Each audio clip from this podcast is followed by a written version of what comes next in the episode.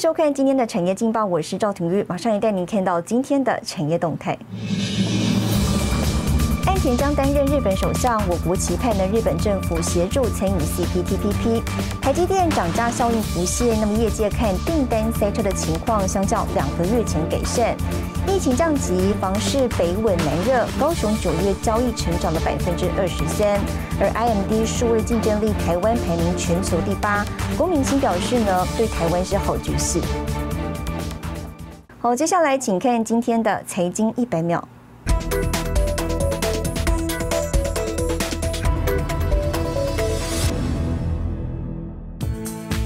瑞士洛桑管理学院二十九号发布今年世界数位竞争力调查评比，台湾在全球六十四个主要国家及经济体中排名第八，较去年上升三名，并且是首次进入前十名。车用半导体持续缺货，资策会 MIC 预估缺货状况延续到明年，有车厂悲观预期到二零二四年仍然短缺。受车用晶片缺料冲击，MIC 预估今年全球汽车产量将减少七百万辆到九百万辆。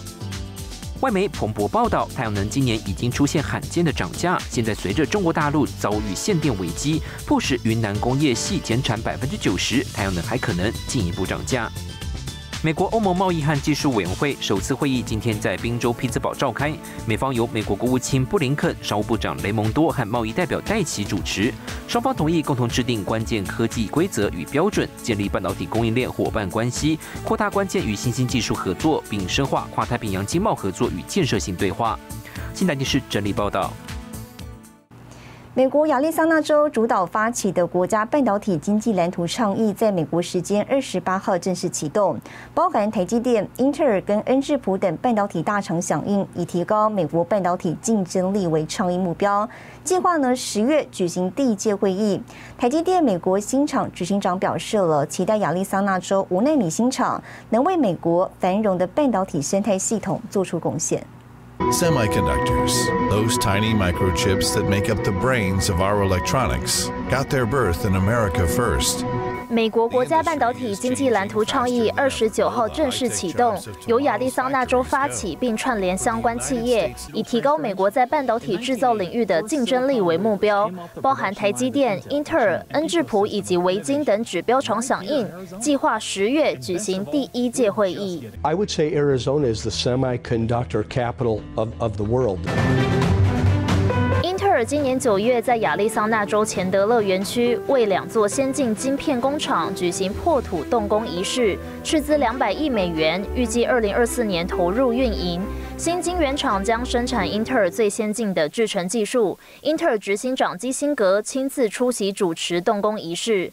台积电去年宣布斥资一百二十亿美元，在亚利桑那州新建晶圆厂。台积电六月证实，厂房已经动工，预计二零二四年开始五纳米晶片量产，初期产能约每个月两万片。媒体报道，最快二零二二年下半年移入机台。台积电已经累积招募超过两百五十位来自美国的新进员工。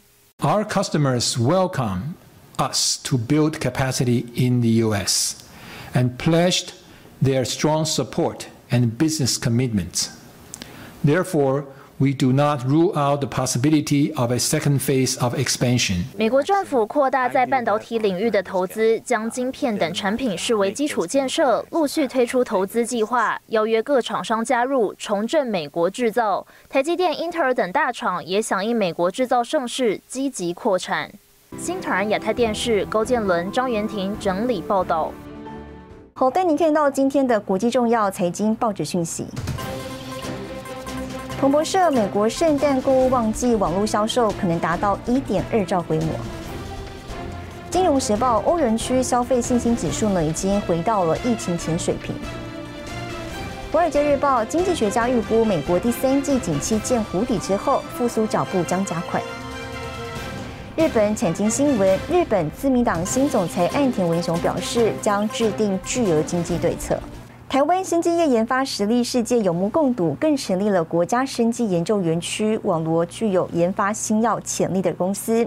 七十二岁的陈水田博士呢，就是其中一员。五年前，陈水田从中研院退休之后，把退休金呢作为创业基金，投入新药开发，为产业孕育人才。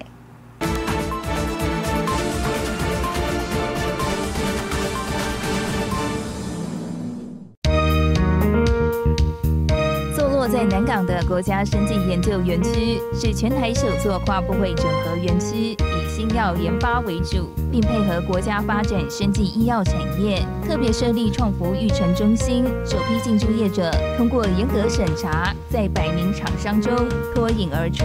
第一个题目是我在中营院申请专利的一个肺癌的早期的一个生物简体蛋白质小分子药，就是做牛樟芝。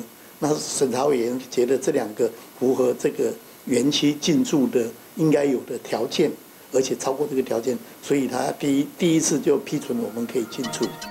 带领这家生技公司是七十二岁的董事长陈水田，台大生化所博士，前中研院生化所研究员暨总务长。陈水田拥有三十七年的研究基础及多项研究成果，寄转给多家上市柜生技公司，协助台湾生技产业发展。我自己觉得说，生技是一个很重要的一个题目。那我自己也是在实验室脚踏实地做，所以我也很希望。这样的脚踏实地的精神，跟训练我们学生的这些精神，可以带到生技公司。退休金成了陈水田的创业基金，在太太的支持下，六十七岁成立生技公司，专注在天然物及生物化学的相关研究。未有两大核心技术，进一步将牛樟芝萃取技术投入武汉肺炎的新药研究。